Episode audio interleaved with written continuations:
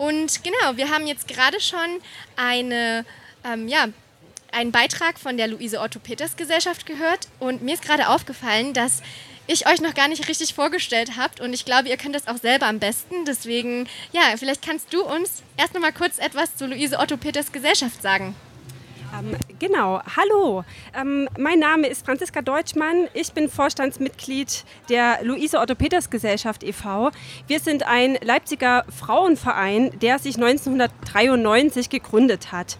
Und dieser Verein hat sich der Frauengeschichte verschrieben. Unser Ziel ist es, Leben und Werk der Dichterin, Schriftstellerin, Journalistin, 1848er Demokratin und Frauenpolitikerin Luise Otto Peters und ihrer Mitstreiterinnen in der Öffentlichkeit bekannt zu machen und zu würdigen. Wir wollen dabei die Entwicklungslinien von den ersten Frauenrechtlerinnen um Luise Otto Peters, Henriette Goldschmidt und Auguste Schmidt hin zu heutigen Gleichberechtigungsdebatten ziehen. Geschichte ist nicht nur da, wo Männer ähm, agierten, sondern Frauen in der Geschichte haben genauso mitgewirkt am gesellschaftlichen Miteinander und an gesellschaftlichen Entwicklungslinien. Herzlichen, herzlichen Dank für die Vorstellung. Und auch du hast uns einen Text und ein Lied mitgebracht. Genau, und da wir live übertragen und noch ja, ein sehr großes und vielfältiges Programm vor uns haben, würde ich direkt dich einladen, deinen Text vorzustellen. Gut, ähm, vor 176 Jahren, 1846, erschien mit Schloss und Fabrik von Luise Otto einer der ersten sozialkritischen deutschen Romane. Luise Otto verarbeitete darin ihre persönlichen Eindrücke von der Industrialisierung im 19. Jahrhundert und deren Folge, die man als soziale Frage subsumiert. Diese Zeit war geprägt von vielen wirtschaftlichen und gesellschaftlichen Umbrüchen und von sehr repressiven deutschen Ländern, die sich nach dem Wiener Kongress 1815 im neu gegründeten Deutschen Bund locker zusammenschlossen. Die mit diesem Roman verbundene Zensurgeschichte prägte die Schriftstellerin und Vorkämpferin für Frauenrechte. Weil ihr kommunistische Tendenzen in diesem Roman vorgeworfen wurden, wie sie selbst 1849 resümierte, wurde Schloss und Fabrik beschlagnahmt und zensiert. Und obwohl der Verleger Karl Schumann versuchte, die Zensur abzuwenden, indem er die Bedeutung dieses Romanes herunterspielte, es sei schließlich nur ein Roman einer Dame gewesen, musste Luise Otto die zensierten Stellen streichen und durch neue, unverfänglichere ersetzen. Erst 1996 wurde eine unzensierte Fassung des Romans von Johanna Ludwig, der Gründerin der Luise Otto Peters Gesellschaft e.V., herausgegeben, die glücklicherweise 1995 eine zensierte Fassung sowie die Zensurakten aus dem sächsischen Hauptstaatsarchiv Dresden aufspürte. Diese erste unzensierte Ausgabe ist schon längst vergriffen. 2021, zum 175. Jubiläum, wurde die Zeit für eine zweite Ausgabe reif, aus der ich heute lese. So sieht sie aus. Sie ist schön lila. Wir befinden uns in diesem Roman mitten im 19. Jahrhundert, irgendwo in Sachsen, welches in der Zeit der Industrialisierung eine Vorreiterrolle innerhalb der deutschen Länder einnahm. Luise Otto reiste und korrespondierte viel. Sie verarbeitete das, was sie von den gesellschaftlichen Wandlungsprozessen und Schattenseiten der Industrialisierung wahrnahm, literarisch und wollte damit ihre Leserinnen auf das Schicksal der Arbeiterinnen aufmerksam machen. Ihre Protagonistinnen stehen dabei stellvertretend für unterschiedliche gesellschaftliche Gruppen der damaligen Zeit. Eine Protagonistin ist Pauline Felchner, die Tochter eines Großindustriellen. Sie kehrt nach langer Zeit im Mädchenpensionat nach Hause zurück. Ein Empfang. Da, sagte der Kutscher und zeigte auf die seitwärts liegende Ebene, in welche sie jetzt einen Blick tun konnten. Dort ist das Haus des Vaters, rief Pauline jubelnd, klopfte fröhlich in die kleinen Hände, und eine Träne der Rührung und Freude fiel aus ihren Augen. Aber was ist denn das? sagte sie nach einem Weilchen, als sie genauer hingesehen hatte. So helles Licht kann doch nicht in allen Zimmern sein. Und sogar draußen die Terrasse schimmern hell, und am Himmel breitet sich ein lichter Schein über das ganze Haus. Ah ja doch, sagte der Kutscher. Der Herr Vater hat ihretwegen illuminieren lassen. Das nimmt sich ganz schön aus. Ach, der gute liebe Vater, wie lieb er mich haben muss, sagte Pauline immer fröhlicher und gerührter. Ja, er hat es sich etwas kosten lassen, sie recht großartig zu empfangen, versetzte der Kutscher wieder. Sie hatte nur noch eine kleine halbe Stunde zu fahren, dann kamen sie an den ersten Häusern vorbei, welche von Fabrikarbeitern bewohnt waren. Da kommt sie, rief eine Schar versammelter Kinder und näherte sich mit Hallo-Geschrei dem Wagen. Macht keinen solchen Lärm, sagte eine barsche Männerstimme. Lassen Sie den guten Kindern immer ihren Spaß, sagte Pauline zu dem Wagen heraus, der jetzt langsam fuhr, damit die Pferde vor dem nahen Lichtglanz nicht scheuen möchten. Lassen Sie die Kinder, ich freue mich, wenn Sie mich mit solchem Jubel empfangen. Ein grobes, bitteres Gelächter antwortete diesen Worten. Es klang Paulinen so unheimlich und widerwärtig, dass sie sich beinahe erschrocken in eine Wagenecke zurückzog. Halt's Maul, Kanaillen, antwortete der Kutscher auf dies Gelächter und knallte drohend mit der Peitsche. Pauline erschrak vor diesen derben Redensarten ebenso sehr wie vor dem Gelächter und wünschte um alles, bald vor dem Wohnhaus zu halten. Bis dahin aber war immer noch ein gutes Stück zu fahren. Ein paar zerlumpte Frauen, die eine von ihnen ein schreiendes Kind auf dem Arm, saßen auf einem Stein, an dem der Wagen nahe vorbeikam. Eine Rakete stieg als Zeichen der Ankunft vor dem Turm auf und die Glocke wurde geläutet. Gar noch Feuerwerk, sagte die eine der Frauen. Machen's denn die Lichter nicht hell genug, unser Elend zu beleuchten? Das ist doch wahrer Spott, versetzte die andere. Lässt sein sündhaft erworbenes Geld lieber in Feuerkugeln aufgehen, als dass er sich unserer Not erbarmte. Lass's nur gut sein, Else, sagte ein zerlumpter Mensch, der hinzutrat. Der Feuerstrahl schreit für uns um Rache zum Himmel auf. Und mag sich der Himmel nicht erbarmen, nun zum Teufel auch, wir haben ja Fäuste. Sind schwierig von der Arbeit geworden, werden schon gut reinschlagen können. Und er schwang die Arme drohend in der Luft. Weiter fuhr er fort.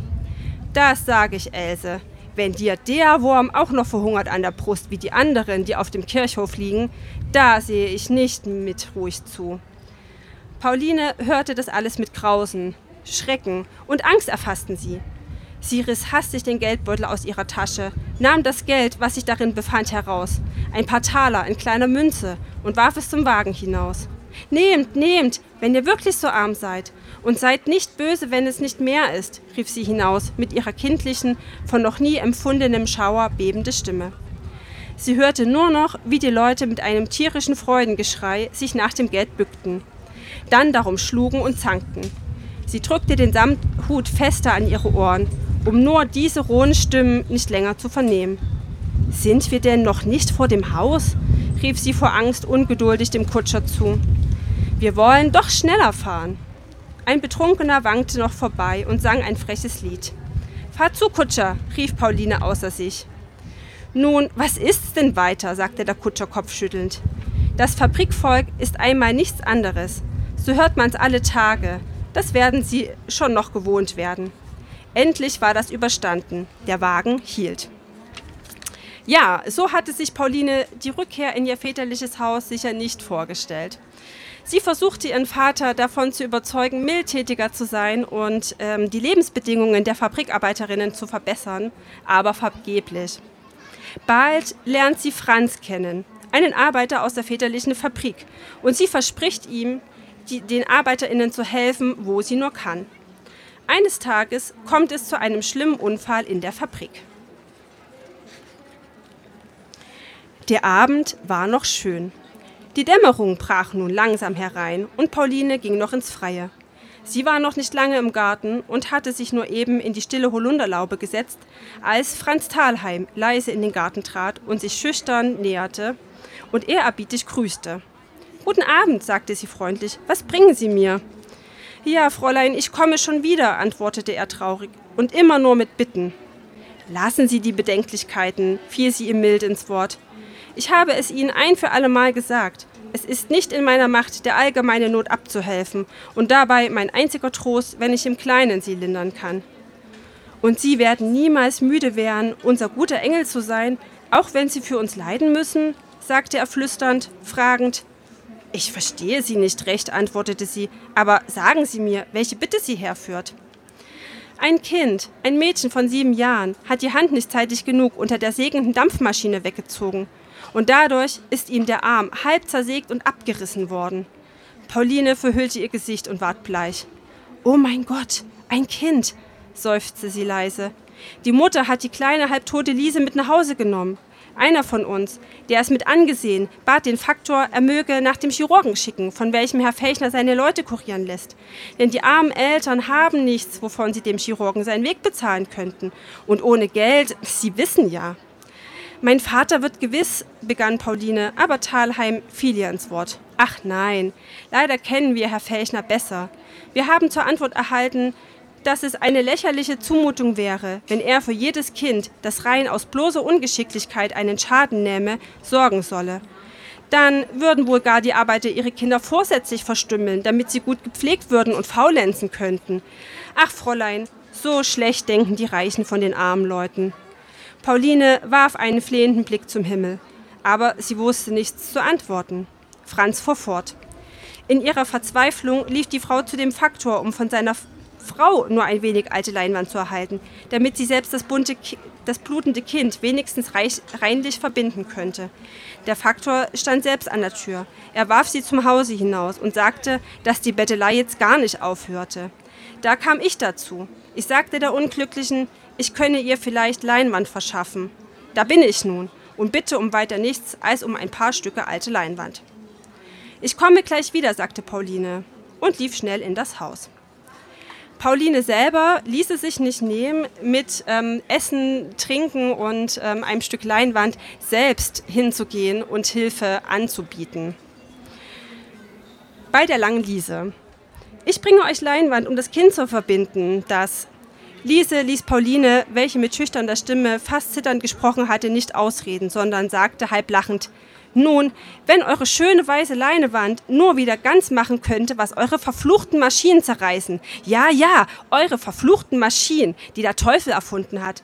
Aber ihr könnt euch darauf verlassen. Wir haben gerade Lust, einmal Gottesgericht zu halten, mit unseren schwachen Händen über diese Teufelswerke. Wenn sie auch die Hände unserer armen kleinen Kinder zerdrücken, unsere Fäuste sind stark genug, mit den Maschinen einmal ein Ende zu machen. Ich äh, bringe etwas Essen für eure Kinder und für euch, wenn ihr selbst Hunger habt, sagte Pauline und hatte, indem sie versuchte, so zu tun, als habe sie die drohende Rede nicht gehört, währenddessen den Korb geöffnet, den Franz hereingetragen hatte. Dieser hatte sich entfernt und sie nahm Brot aus dem Korb, welcher noch andere Lebensmittel erhielt, und gab den beiden kleinsten Mädchen ein paar Semmeln, welche gierig darüber herfielen. Tja, ähm, wird Pauline der kleinen Liese wirklich helfen können? Wie geht es mit Franz und Pauline weiter? Wird Pauline es schaffen, den Vater umzustimmen? Oder wird es Unruhen in der Arbeiterinnenschaft oder gar zu bewaffneten Aufständen kommen? Wenn Sie neugierig geworden sind, lesen Sie gern weiter. An unserem Stand heute hier beim Frauenfestival oder über unsere Homepage der Luise Otto Peters Gesellschaft e.V. können Sie ein solches Exemplar natürlich käuflich erwerben. Und ähm, nun hören Sie das Lied Bread and Roses, entwickelt aus dem Slogan Bread and Roses der US-Arbeiterinnenbewegung aus dem beginnenden 20. Jahrhundert.